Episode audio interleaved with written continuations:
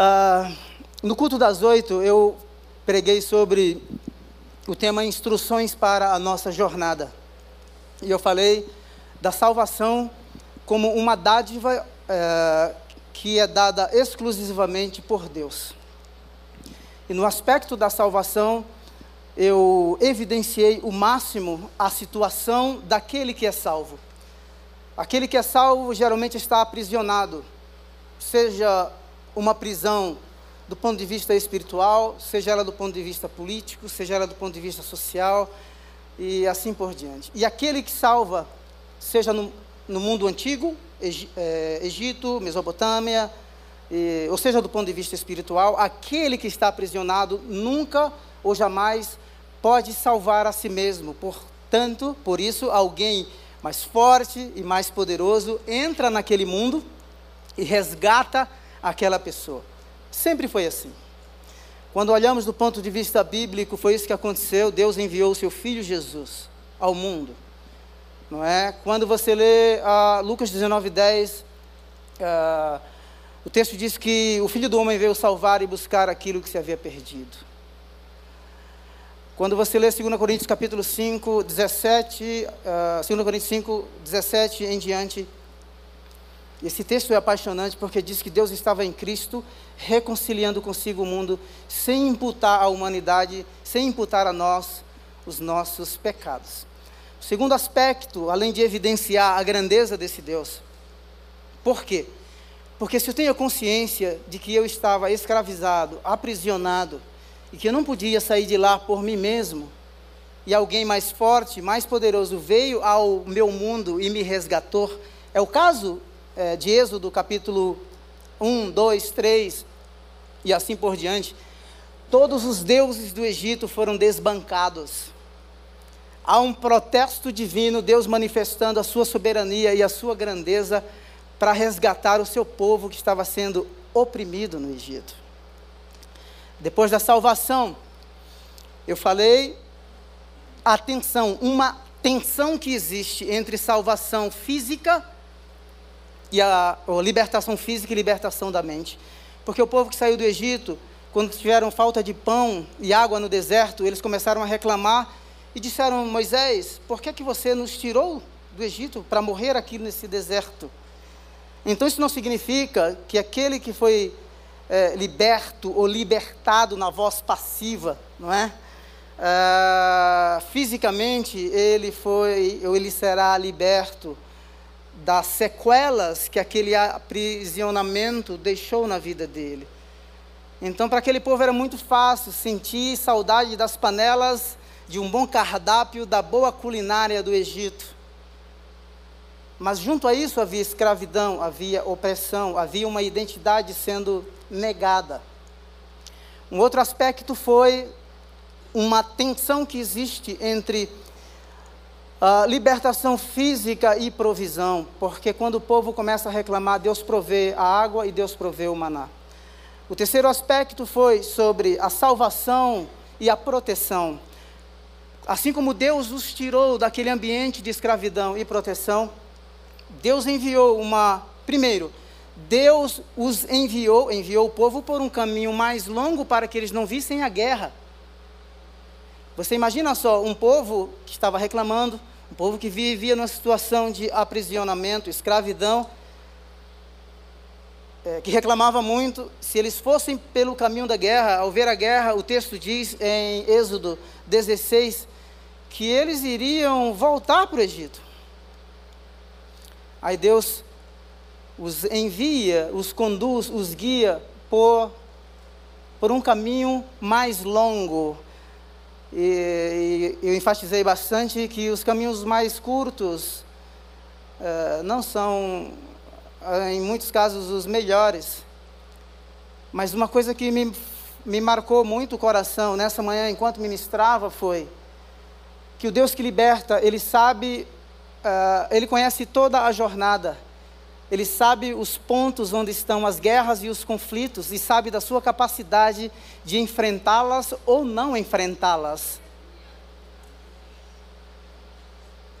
Ele conhece o mapa, não é? É, o GPS dele é extremamente sofisticado, de alta resolução. Então ele não permite que o povo veja a guerra, ele os conduz por um outro caminho. Então a minha ênfase foi: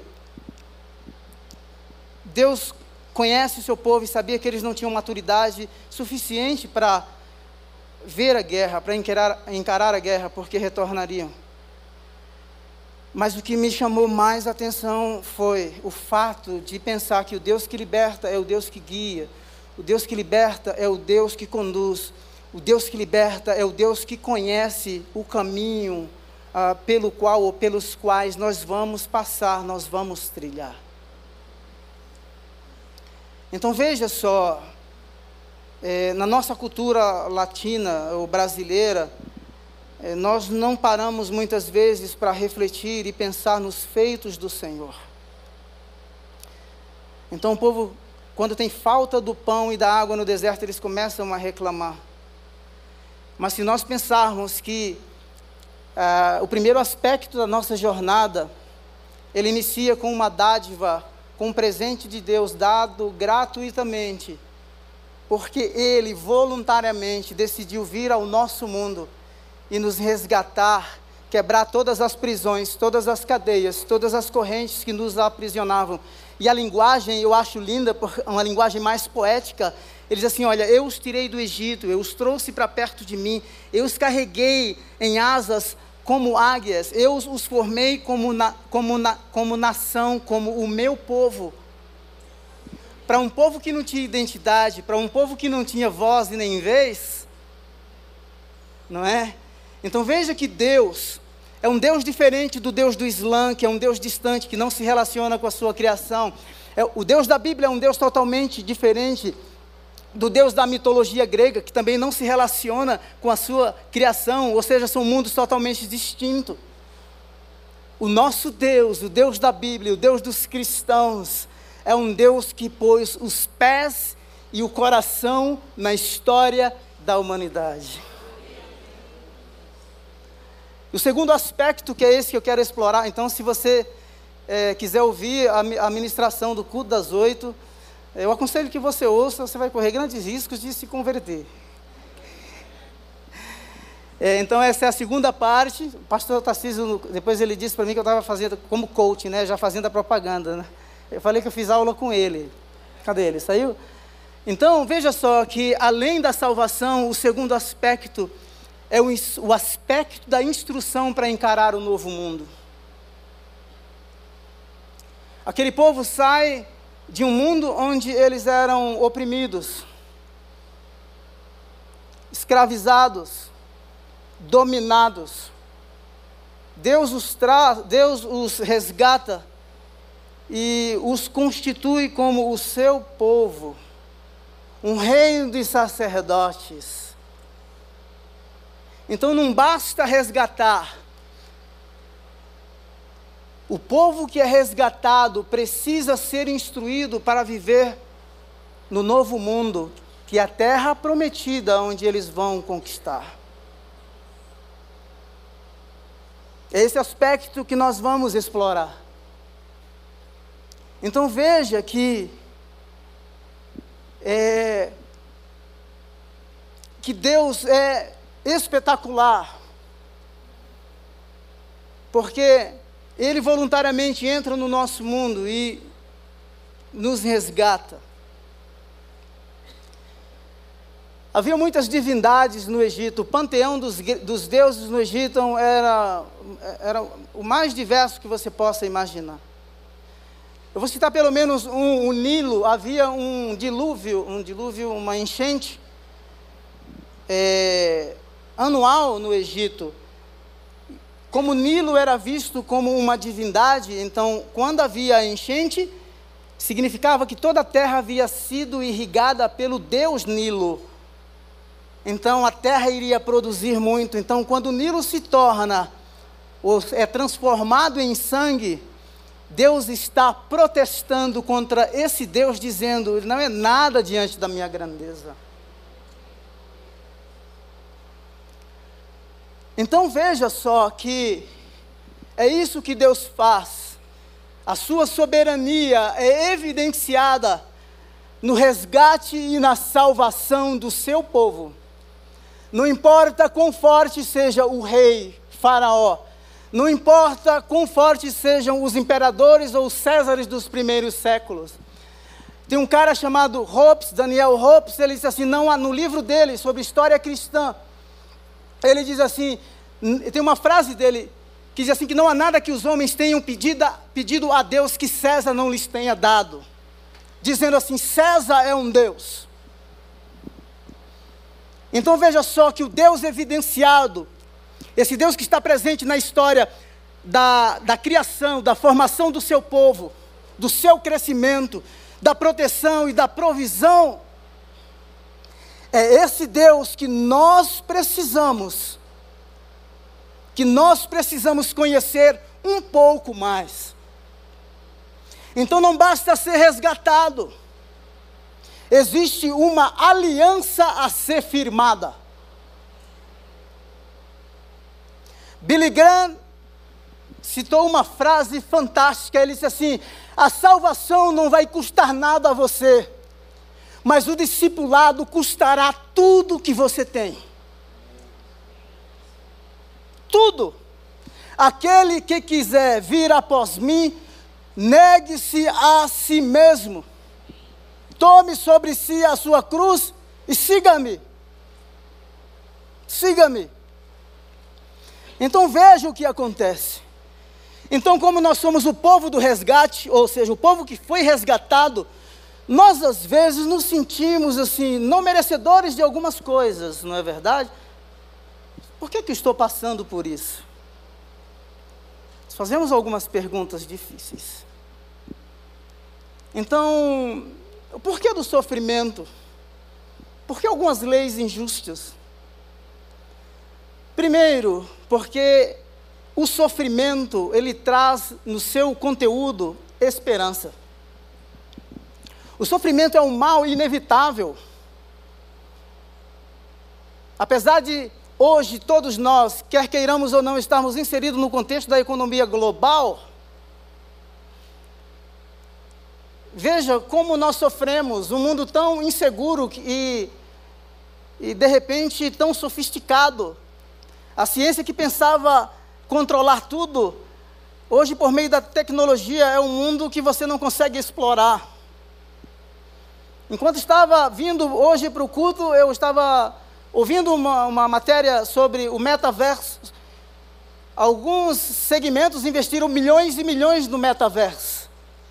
O cara que pagou milhões de dólares para comprar um pedaço de terreno no metaverso.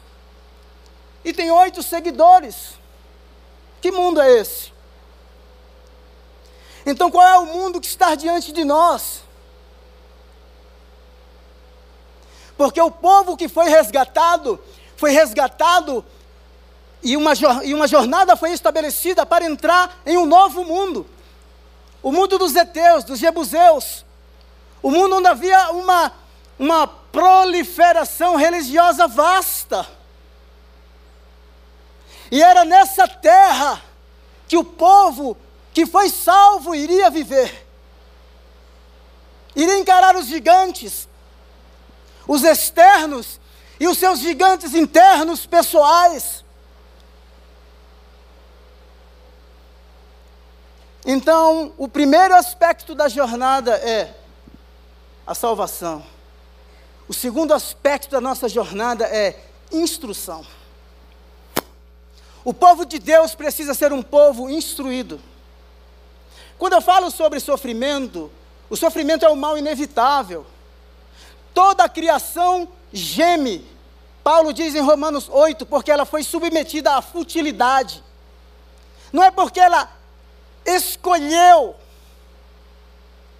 mas porque ela foi submetida não pela sua própria escolha, mas por causa da vontade daquele que a sujeitou, na esperança de que a própria natureza criada será libertada da escravidão. Então há sofrimento, há dores neste tempo presente, como Paulo vai dizer, sim, mas ele também vai dizer que os sofrimentos deste tempo presente não hão de se comparar com a glória que em nós há de ser revelada. Nós ainda vivemos um capítulo da nossa história. O desfecho dela será muito mais belo e melhor. Amém. O segundo aspecto é sofrimento, prosperidade e propósito. Isso aqui é, é irônico. Às vezes eu acho que Deus ele é irônico. Tem coisas que a gente não entende. Os teólogos chamam isso de tensão teológica. Tem coisas que a gente não explica. As coisas reveladas foram dadas aos homens, não é? Tem coisas que não foram reveladas a nós, não é, Pastor Geudi? Pastor Geudi foi meu professor no seminário em 96 a 99. Presbiteriano está aqui virando batista. Olha só, sofrimento, prosperidade e propósito.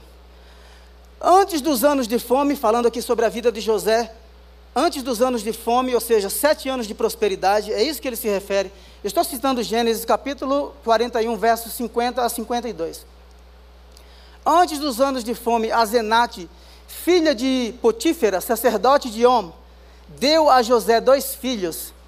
José estava no Egito, sete anos de prosperidade. Eu não vou explorar a história dele, porque o meu ponto aqui é outro, mas olha o nome dos filhos.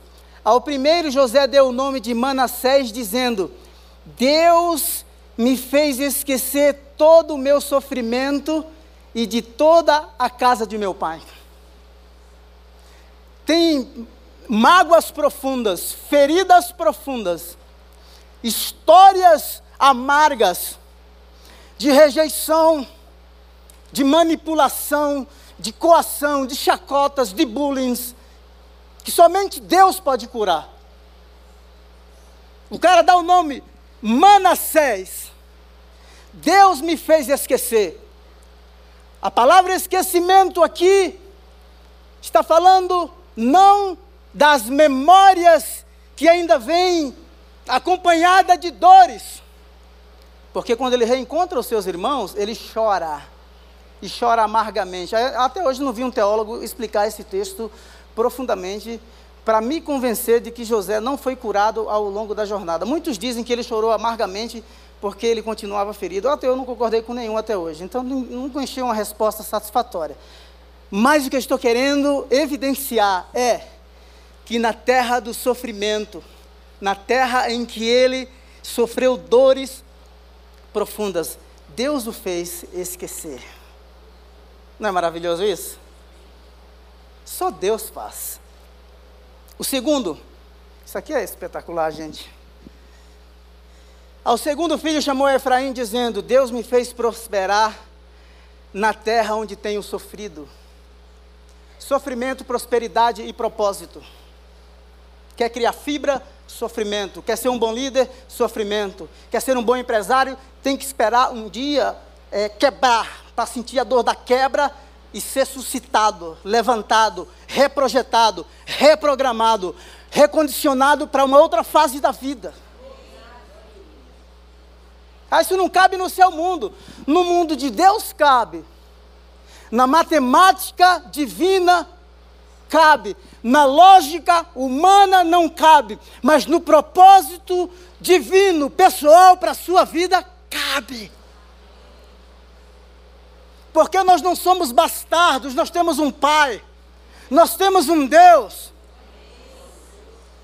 O Deus que conduziu todos os passos da vida de José é o Deus que é Senhor do Egito. E Deus estava com ele, Deus era com ele. Lê Gênesis 37 que tu vai ver. Essa palavra, essa frase, Deus estava, Deus era, aparece pelo menos cinco vezes. Então veja só, o que Deus faz. Deus faz o cara prosperar na terra onde ele tem sofrido. Isso não cabe, não é? Nós somos muito exatos, como disse o poeta. Mas aqui Deus tem um propósito para a vida desse rapaz e Deus o conduziu. Um outro aspecto é É, por que do sofrimento? Por que eu estou sofrendo? Gideão fez essa pergunta. Ah, eu chamo isso de pergunta insana. Sabe por quê? Porque nós, quando fazemos essa pergunta, nós não esperamos uma resposta humana. Quando nós perguntamos por que estamos sofrendo, nós geralmente queremos colocar Deus no banco dos réus. É ou não é? Nós não queremos uma resposta humana. Nós não queremos uma explicação racional. Não. O que nós queremos é Deus, sente aqui e me explique, dê-me todas as razões onde eu errei. Eu sou, na verdade, mais justo que o Senhor. É isso que Gideão vai dizer. Juízes 6,13. Ah, Senhor! Gideão respondeu: Se o Senhor está conosco, por que aconteceu tudo isso?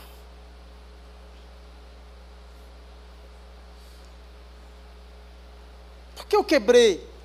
Por que do divórcio? Por que da traição? Por que da falência?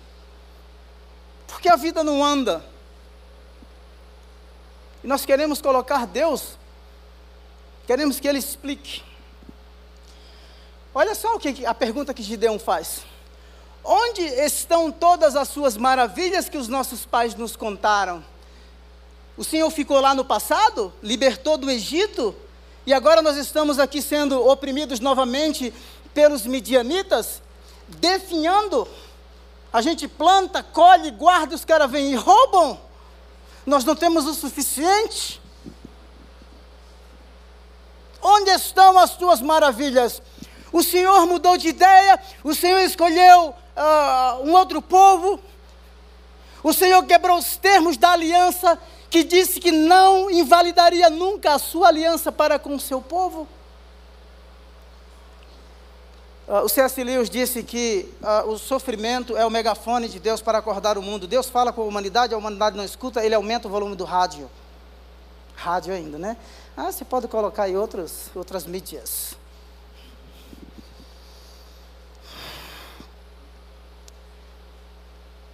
O sofrimento do justo, as palavras de um mestre para os seus discípulos. Todos odiarão você, vocês por minha causa. Você já viu nesse país pastor de Belo Horizonte ser chamado para depor porque disse que menino é menino e menina é menina? Eu sei que do ponto de vista natural, a gente vai dizer assim, nossa, mas que ridículo. Mas me deixe pensar com você do ponto de vista missiológico. Talvez se aquele é, promotor ou juiz não tivesse convidado aquele pastor para depor, talvez ele nunca tivesse a oportunidade de ouvir uma explicação do Evangelho de forma muito pessoal e lúcida.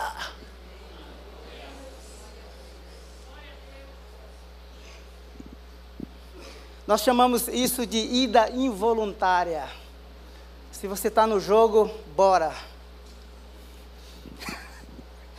Aí, né, permita aqui um presbiteriano, né? Aí, aí sim, né? Então vai sem querer mesmo. Mas o evangelho precisa ser anunciado. Palavras de um, de um, de um mestre para os seus discípulos. Mas aquele que perseverar até o fim será salvo. Quando forem perseguidos num lugar, fujam para o outro. Uh, Marcos 13, 9. Fiquem atentos. Fiquem atentos, pois vocês serão entregues aos tribunais e serão açoitados nas sinagogas. Por minha causa, vocês serão levados à presença de governadores e de reis, como testemunho a eles. Eu sei que a gente, geralmente isso vai acontecer e nós vamos pensar no julgamento. Nós estamos sendo julgados. A minha perspectiva é a perspectiva da proclamação. Se você ler Atos 25 e 26, quando Paulo está se defendendo diante de Agripa e de Fresto. Paulo, Paulo proclama o evangelho para os caras, eles tinham que ouvir, a ponto de um deles dizer assim: Paulo, você quer me converter num tempo tão curto?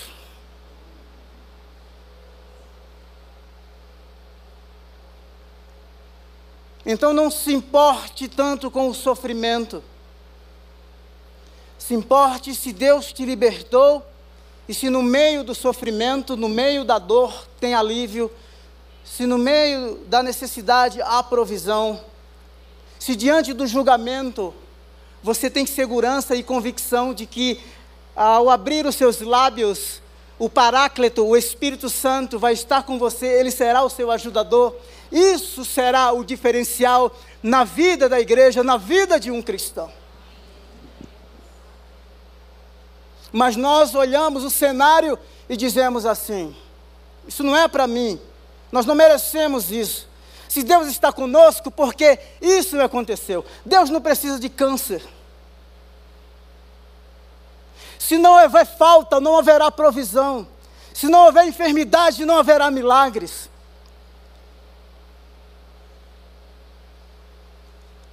Olha só, a pretensão humana, se o PIB mundial, antes da pandemia, fosse dividido para toda a humanidade, não havia pobres na terra. A pandemia parou o mundo e o PIB global.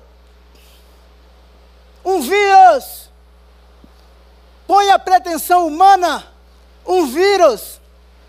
Aí as discussões, né? Se ele foi produzido, se foi natural, não é? E por aí vai. A grande sacada é o mundo parou por causa de um vírus, mostrando a finitude e a incapacidade humana e os males que nós mesmos causamos à natureza.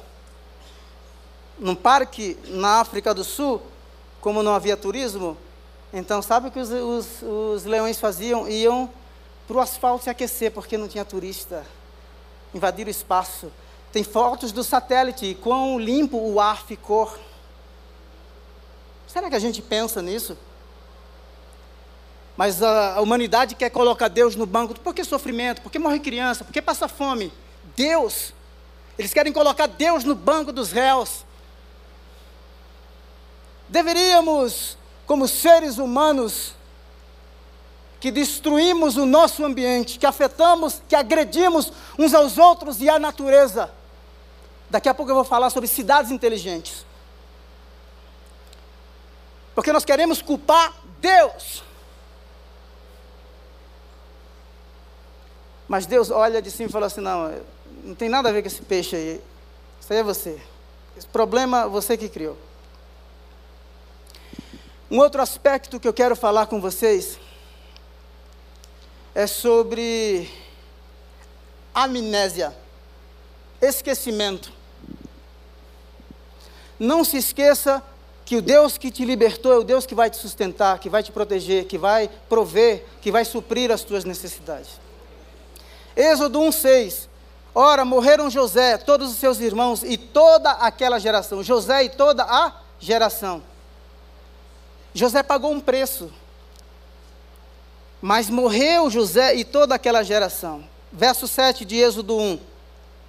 Os israelitas, porém, eram férteis se proliferaram, tornaram-se numerosos, fortaleceram-se muito, tanto que encheram o país. José deixou um legado. Mas, verso 8: então subiu ao trono do Egito um novo rei que nada sabia de José. Sabe por que nada sabia? Porque a geração não contou. Porque a geração foi uma geração covarde porque foi uma geração que se inibiu, uma geração que foi coagida, que foi silenciada. Sobe um outro faraó, mudou o sacerdote, muda a lei, mudou o faraó, muda a lei. E ele tenta agora destruir o povo. Ele desconhece a história, há uma amnésia. Ele não conhecia. Por quê? Porque faltou proclamação. O fato de ele desconhecer a história não anula a história de Deus com o seu povo e os propósitos de Deus para com o seu povo. Então a preocupação aqui não é política. A preocupação aqui não é com o governo A, B e C. A minha preocupação é manter os termos da aliança com o Deus que me libertou. Ah, isso faz a diferença. E aí pode vir o faraó que for, o rei que for. O diálogo ou o poder desse Deus que estabelece rei, remove reis, estabelece reinos e remove reinos. É Ele, é com Ele que eu preciso caminhar. A primeira foi a amnésia política, a segundo é uma amnésia comunitária. Toda a comunidade, Êxodo 16, 1, toda a comunidade de Israel partiu de Elim e chegou ao deserto, já citei esse verso, esse, o deserto de Sim, que fica entre Elim e o Sinai, foi no 15 dia do segundo mês depois que saíram do Egito. No deserto toda a comunidade reclamou. Amnésia comunitária esqueceu o Deus que os libertou. A igreja britânica, quando olha o cenário do cristianismo na Europa, é caótico, é desesperador. Eu vi agora, há um mês atrás, é, possivelmente eu não li ainda, mas o censo do, do Reino Unido foi publicado mas no censo de 2011, 67% dos britânicos ainda diziam ser cristãos, sendo que 3% vai à igreja e 11% vai uma vez por ano à igreja. Aí saiu o censo agora, possivelmente 2021, dizendo assim: pela primeira vez o número de cristãos no Reino Unido é menor, é abaixo de 50%, porque foi 42%. Que lógica é essa? Se eu tinha um censo que era 67% que confessa, mas não pratica, porque 3% vai. Amnésia comunitária. Esqueceu de anunciar a próxima geração. Esqueceu os feitos do Senhor. Nós vamos sentir alguns apertos no Brasil. Na verdade, não é do Brasil, é no contexto global. Porque as pressões não são unilaterais. As pressões vêm de todos os lados externas, internas, sociais, políticas, discussões sobre sexo, gênero, blocos econômicos e assim por diante. O que nós não podemos nos esquecer é do Deus que nos resgatou, do Deus que nos salvou. O terceiro aspecto é uma geração que se esqueceu. Eu chamo isso de amnésia geracional. É, eu me preocupo muito com o crente saudosista. O crente saudosista que ele vai dizer assim, nossa, na década de 60 nós tivemos um avivamento no Brasil. Não é? E ele a referência de relacionamento dele com Deus ficou na década de 60. Eu não discordo, né? Que aquela experiência e aquele momento é, foi um momento é, que Deus usou aquele, aquela geração da maneira que Ele quis. Mas eu não posso viver o presente fundamentado numa experiência do passado, porque Deus é para hoje. Sabe qual é um dos nossos grandes desafios hoje, como igreja e como líderes? É nós fazermos a conexão numa igreja multigeracional. A galera da década de 60 mentoreando os jovens. uma igreja equilibrada, uma igreja que tem base, que tem fundamentos. É isso que nós precisamos. Mas quando eu ouço esse saudosismo, para mim ele soa muito mais como reclamação do que paixão.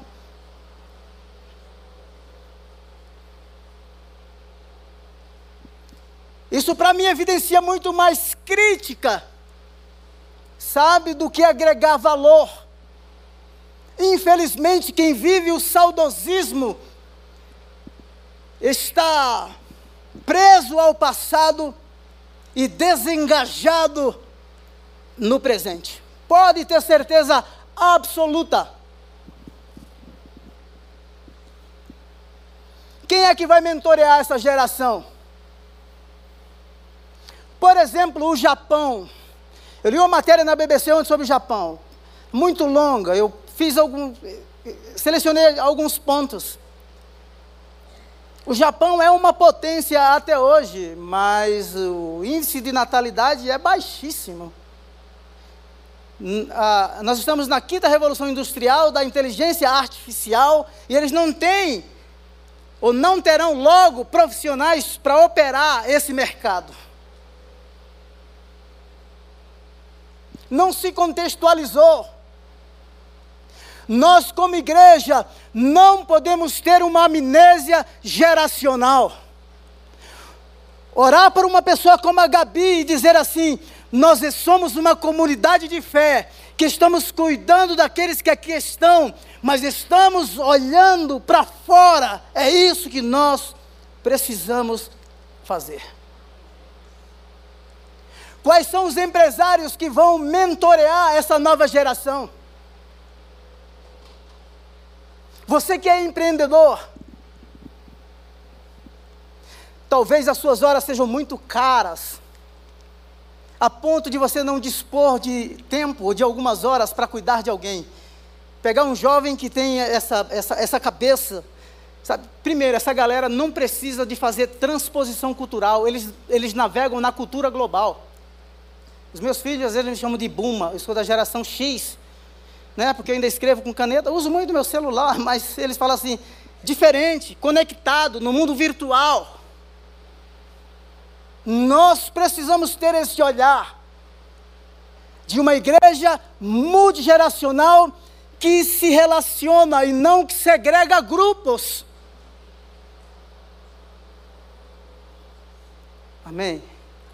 Pegou aí não? Lá. A proposta de Deus para a amnésia. Deus tem cura para a amnésia comunitária, pessoal, geracional e etc. Olha só. A Juízes 2, 1. O anjo do Senhor disse: Subiu de Gilgal a Boquim e disse: Tirei vocês do Egito e os trouxe para a terra que prometi com juramento que darei, que daria a seus antepassados. Olha o que Deus disse: Jamais quebrarei a minha aliança com vocês. É isso que eu preciso. As situações econômicas, elas flutuam, seja pré, pós-pandemia, seja no contexto da utopia, da distopia, seja lá do que for. Daqui a pouco eu vou falar desse termo para você. Deus não vai invalidar a aliança dele com você.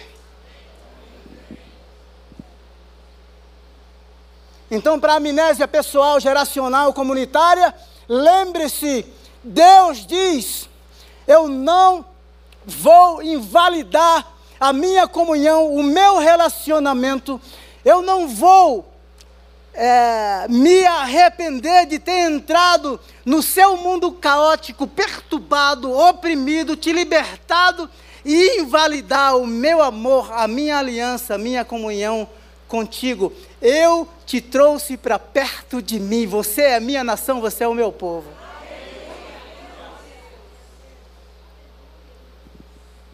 Segundo, será que uma mãe pode esquecer-se do seu bebê? Isaías 49, 15.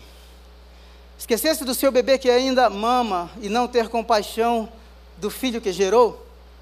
Embora ela possa se esquecer, eu não me esquecerei de você.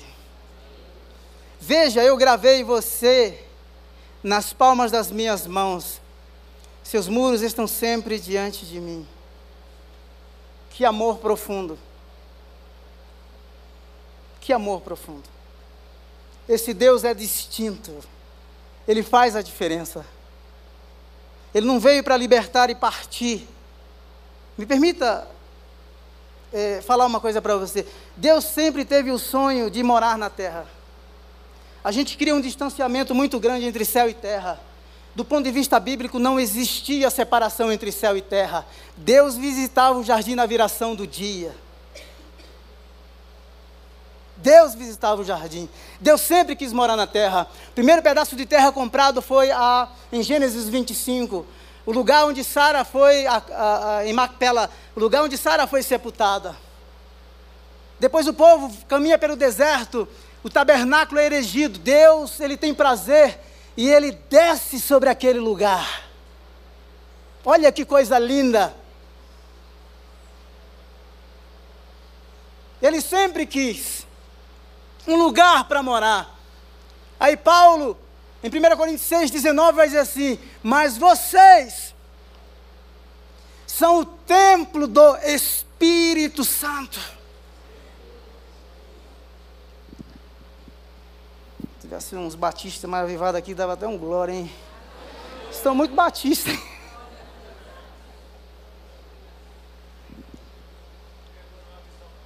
Pegou a visão? Então veja só que coisa linda. Ele veio para morar. Jesus disse assim: Olha, convém que eu vá, porque se eu não for, o consolador, o consolador não virá. Aquele que foi tem a natureza divina, todos os atributos. Aquele que virá, o outro, tem as mesmas qualidades. Ah, Jesus veio, ficou um tempo e voltou, mas o Espírito Santo veio para fazer morada permanente. Então você é dele. Porque ele te comprou não com coisas perecíveis como ouro e prata, mas com o precioso sangue do Cordeiro. Glória a Deus por isso. Ezequiel 36. Se você quiser ler 36 e 37, depois você pode ler. O povo profanou o nome de Deus entre as nações. Aí Deus vai dizer assim: Olha, eu vou tirar vocês de todos os cantos da terra, porque eles foram dispersos para todos os lugares. E vou juntar vocês. Vocês pecaram contra mim. Vocês profanaram o meu nome. Aí Deus diz assim: Olha, mas eu vou juntar cada um de vocês. E em Ezequiel 36, verso 25, ele diz assim: Aspergirei, derramarei água sobre vocês, e vocês ficarão puros eu os purificarei de todas as suas impurezas e de todos os seus ídolos.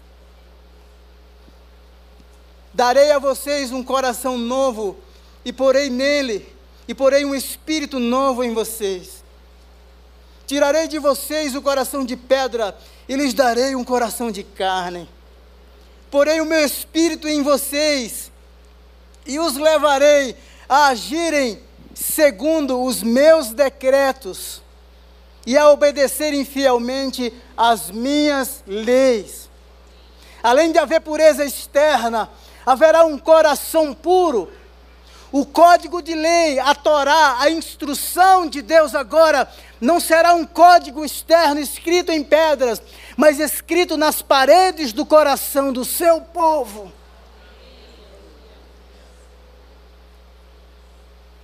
Por isso que eu amo esse Deus. Deus é tremendo. Salmo 78, verso 1. Povo meu, escute o meu ensino. Incline os ouvidos para que, o que eu tenho a dizer. Em parábolas abrirei a minha boca, proferirei enigmas do passado. O que, olha só, o que ouvimos e aprendemos, o que os nossos pais nos contaram, não esconderemos à próxima geração não esconderemos. Vozes irão querer nos calar, mas nós contaremos à próxima geração os louváveis feitos do Senhor, o seu poder e as maravilhas que ele fez. Eu mencionei Davi e Golias no culto das oito, mas não explorei. Mas eu quero explorar um pouquinho aqui. Quando Israel estava sendo afrontado por Golias, dias e dias sendo envergonhado, aí o, da, o, o, o Davi vai levar, né, ele era, ele trabalhava no iFood, foi levar o lanche para os irmãos. E aí quando chega lá, os irmãos dizem assim, não, você Seguinte, você é um espião, você veio aqui para ver a guerra, você veio aqui para ver a nossa vergonha, não para trazer a nossa marmita, a nossa comida. Ah, Davi de boa, só sei que a notícia chega nos ouvidos de Saul que Davi estava lá. E ele vai até Saul e Saul diz assim: Davi se, predispõe, se dispõe a, a lutar com Golias. Ele fala assim: Rapaz, você é um menino, você é moço, esse cara é, é guerreiro desde a infância. Percebe o contraste? Menino e guerreiro, jovem e um cara já maduro, treinado em guerra. Aí Davi diz assim: Não, peraí, você está equivocado.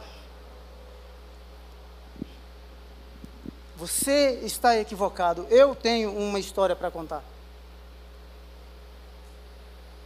Não, nunca saiu no Instagram, no Facebook, não é? Não, as mídias sociais, nunca saiu.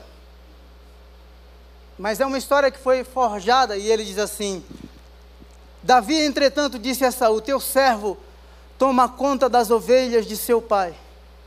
Quando aparece um leão ou um urso e leva uma ovelha do rebanho, eu vou atrás dele e atinjo-o com golpes, com golpes, e livro a ovelha da sua boca. Quando se viram contra mim, eu o pego pela juba, atinjo com golpes até matá-lo. Teu servo é capaz de matar tanto um leão quanto um urso. Esse filisteu incircunciso será como um deles, pois desafiou o exército do Deus vivo.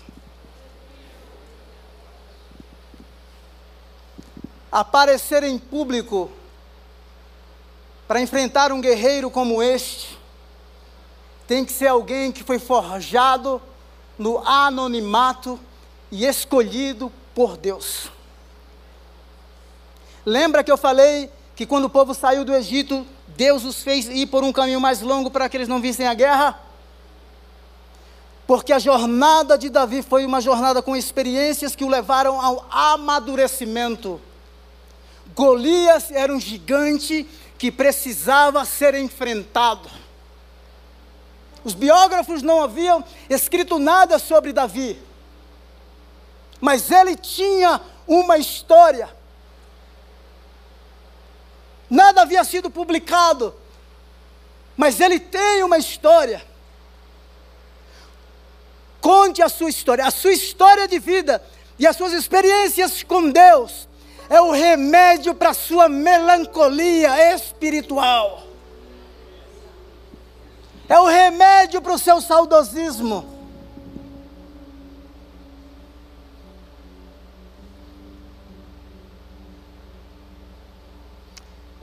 Eu vou encerrar, tá bom? Olha só. Tem um termo que eu gosto que eu falo que Deus ele se exila com o seu povo.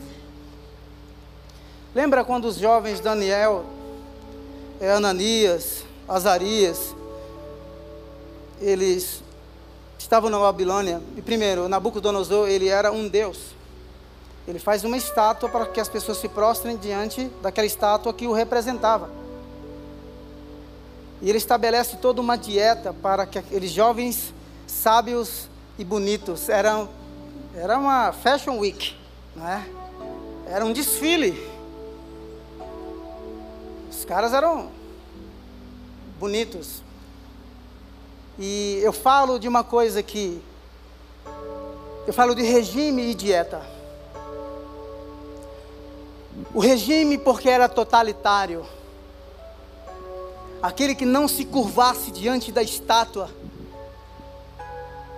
quando os instrumentos tocassem, E era uma exposição, era algo público. Seria punido. E aí tocam os instrumentos diante de todas as autoridades, e os cabras estão lá. Eles não se curvam diante da estátua. Aí sabe o que é que acontece? Põe lenha na fogueira, aquece a fornalha, fazer torresminho desses crentes. Torresmo gospel, né? Diet. E aí os caras são lançados na fogueira. Por causa da fé. Mas existe uma outra um outro aspecto que é o regime é totalitário. Mas a dieta espiritual que eles escolheram para não se comprometerem com as iguarias do rei estava dizendo, eles estavam dizendo que o seu compromisso transcendia a Babilônia, o rei da Babilônia, porque o seu compromisso era com Deus dos céus. Então, diante dos regimes autocráticos, absolutistas, das leis impostas, há uma lei suprema. Há uma dieta a ser seguida, que é não, não se contaminar com os deuses da terra, com os deuses do novo mundo, remover os altares.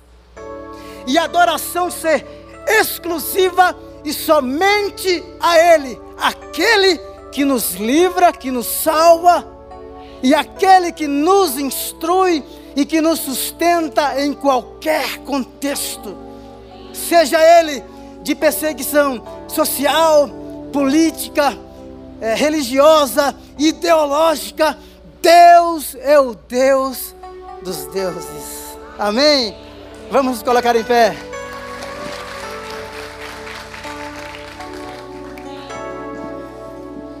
Glória a Deus. Nós vamos orar. Obrigado por me ouvirem nessa manhã, viu? Orem pelo nosso pastor, pelo PJ, pela equipe pastoral. Ele está em viagem. Troquei algumas palavras com ele ontem. Esses nomes que eu mencionei aqui, ore. Se você conhece alguém que está numa situação difícil, pega esse telefone aí, esse instrumento, essa ferramenta, liga, manda, grava uma oração, não é? abençoa a vida dessas pessoas. Tem muita gente sofrendo o efeito pós-pandemia está aí, não é? Eu sei que é toda uma ansiedade, não é por causa do governo, da política, da economia, tanta coisa. Mas uh, o nosso Deus é único. Amém. Ele é único. Ele é aquele que resgata. Ele é aquele que estabelece aliança com o seu povo, que instrui. Ele é aquele que protege. Ele é aquele que provê e Ele é aquele que projeta. Ele projeta. Pai, muito obrigado por esse tempo tão precioso. Que a tua graça continue sendo ministrada e derramada sobre nós. Que as marcas inconfundíveis do teu amor e da tua graça sejam evidenciadas a cada dia. Nós dizemos nesta manhã que nós éramos escravos e hoje somos livres. Porque o Filho do Homem nos libertou, de fato nós somos livres. As cadeias que nos aprisionavam foram quebradas. Nós éramos estrangeiros, forasteiros, inimigos do Senhor. Mas obrigado porque o Senhor nos resgatou, nos chamou para perto uh, do Senhor, para perto de Ti. Antes nós não éramos povo, mas o Senhor nos constituiu como o seu povo. Andávamos perdidos, como ovelhas feridas, machucadas. O Senhor nos encontrou. O Senhor nos amou primeiro. Obrigado porque, apesar de toda a indiferença, a resposta do teu coração com relação à nossa vida foi o amor. Embora estávamos perdidos, a resposta do teu coração para nós foi: fomos achados. Embora, embora destituídos de toda autoridade e com as vestes sujas, o Senhor nos recebeu em casa. O Senhor nos deu um calçado novo, colocou o anel no nosso dedo. O Senhor trocou as nossas vestes. E o Senhor disse: celebrem, porque este estava perdido, perdida, e foi achado. Obrigado por este amor que, que nos constrange, que nos constrange. Te exaltamos. Senhor, se há alguém aqui que ainda não te conhece, ou te conheceu e se afastou, e quer nesta tarde entregar a sua vida, porque reconhece que precisa dessa salvação, desse resgate, que precisa dessa instrução para essa jornada, para este novo caminho. Que essa pessoa possa render-se aos teus pés e receber o Senhor como o único e suficiente Salvador em seu coração. Em nome de Jesus. Amém. Glória a Deus. Você me dê, continue em pé, você me dê mais um minutinho. Tem alguém aqui pela primeira vez, segunda, terceira, ou você que está nos ouvindo, uh, me ouvindo pela internet, você que esteve aqui e tenha consciência de que estava realmente perdido, arrebentado, e Deus nesta é, hoje falou com você, e você entende que precisa entregar a sua vida para Jesus, seja você que está aqui ou ouvindo pela internet, se você quer entregar a sua vida para Jesus, fazer uma aliança com Ele, levante a sua mão assim, para que eu te veja, rapidinho que eu quero orar por você. Alguém aqui embaixo, aqui do lado esquerdo, lá na galeria, tem alguém? Só faça a cena assim, ó. Não? Ninguém? Que Deus te abençoe. Tenha uma semana abençoada, cheia da graça, do cuidado, da provisão e da proteção do Senhor. Deus te abençoe. Glória a Deus.